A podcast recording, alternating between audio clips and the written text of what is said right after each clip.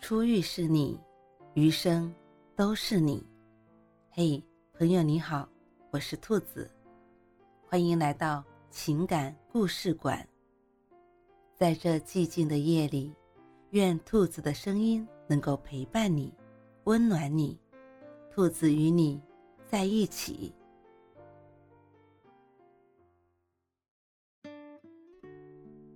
真正爱你的男人，从不帮你做这件事。前几天在抖音刷到一个视频，印象很深。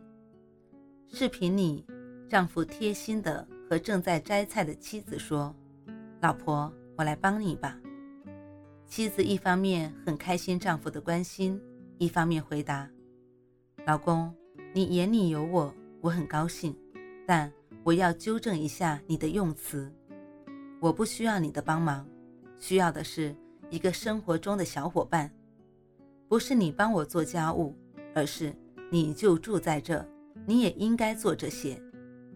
不是你帮我带孩子，而是你本来就是孩子的爸爸。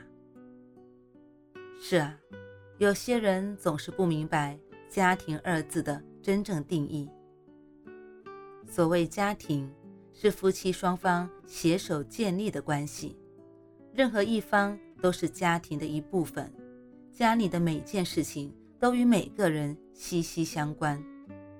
但在男主外女主内的传统观念中，做家务就好像变成了女方的职责。我想起经济学家薛兆丰说过的一段话：结婚就是办企业，就是签合同，办的是家庭企业，签的是终身批发的期货合同。双方一起拿出自己的资源出来办企业，男女双方给出来的资源包是不太一样的。传统上，通常是女性生育、抚养家庭、照顾家庭。的确，正如薛兆丰所说，男女双方对婚姻付出的资源可能不太一样。尽管现在出现很多事业型女强人，但不得不说，大部分女性付出更多的。还是在抚养家庭、照顾家庭这一块，但这是不是说男性就完全没有义务承担这部分的家事呢？不是。龙应台曾在《亲爱的安德烈》中慎重地问儿子：“是否想好将来结婚以后谁来做家务？”儿子毫不犹豫地回答：“当然是谁有时间谁做啊。”简单的回答。一针见血地指出了家务真正的原则：它不是某一方的义务，而是双方的责任。他需要的不是死板的圈定，饭只能老婆煮，地只能老婆拖，衣服只能老婆洗，而是告诉你，他可以灵活，有时间的那个多主动、多承担一些，生活就会轻松得多。一个家。哪有什么事情只是一方的义务呢？爱应该是双方的义务。之前网上有个帖子，光是开头就把我吸引住了。他说：“这真是一个恐怖的故事。”帖子的主人有一个女性朋友，有天因为重感冒发烧，在家睡了一天。那天她老公提前下班回家，一直待到晚上七点半，和他说。吃饭的时间到了，于是她起床走到饭桌前，却发现上面什么也没有。她老公说：“现在该是做饭的时间了，对吧？”这句话不是说我已经把饭做好了，你快来吃。他的言外之意是：我知道你身体不舒服，可现在已经是饭点了，你该做饭了呀。的确，如帖子的标题所说，这真的是一个恐怖的故事。哪怕只是一个普通朋友，在看到他人身体不适时，恐怕都不会说出这么一句“你怎么还不去做饭”的台词吧。可从故事中丈夫的反应来看，他似乎并不觉得自己做的有什么不妥，这也是最让人感到恐惧的地方。他从来就认为。做饭该是妻子的事情，与他无关。如果仅凭这个画面，我们也很难断定这个男人就不爱他妻子。也许除了做家务外，其他方面他对妻子都很好。但我仍然想说，真正的爱和责任是不分层次的，没有在外和在内的区别。在外赚钱的人，家里的事情难道就真的可以不管不顾吗？如果一个人真的这么想，那么他也许只是把家当成了满足各种吃喝的宾馆吧。记得看过一篇文章，是一个丈夫的自述，标题叫“我从不帮我太太”。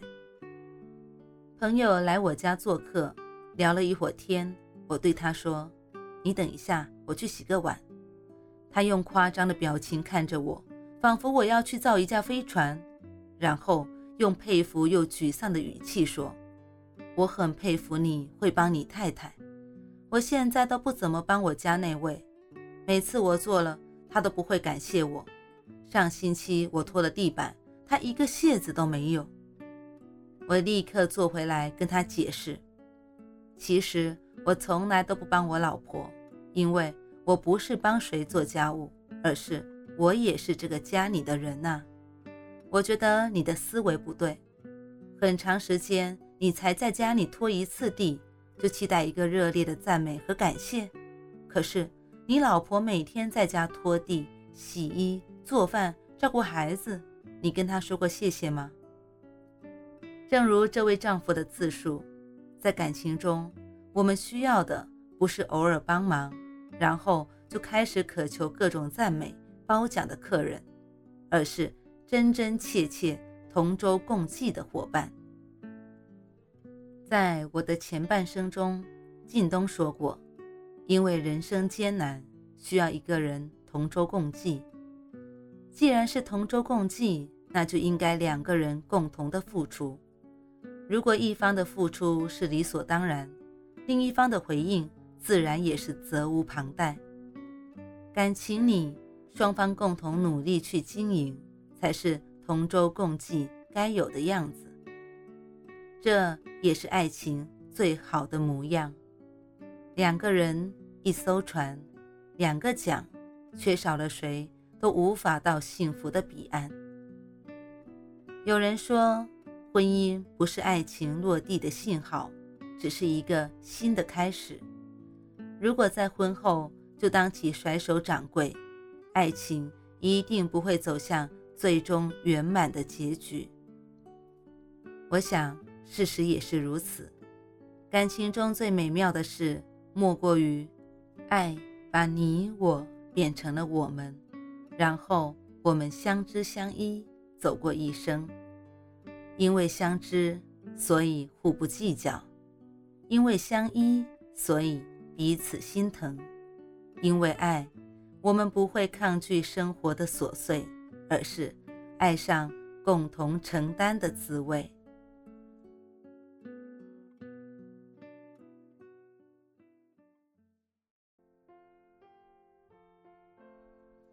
晚安，正在听故事的你。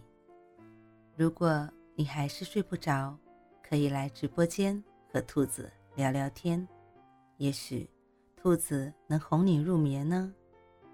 每晚十点。兔子都会在直播间等你，只为和你道一声晚安，好梦。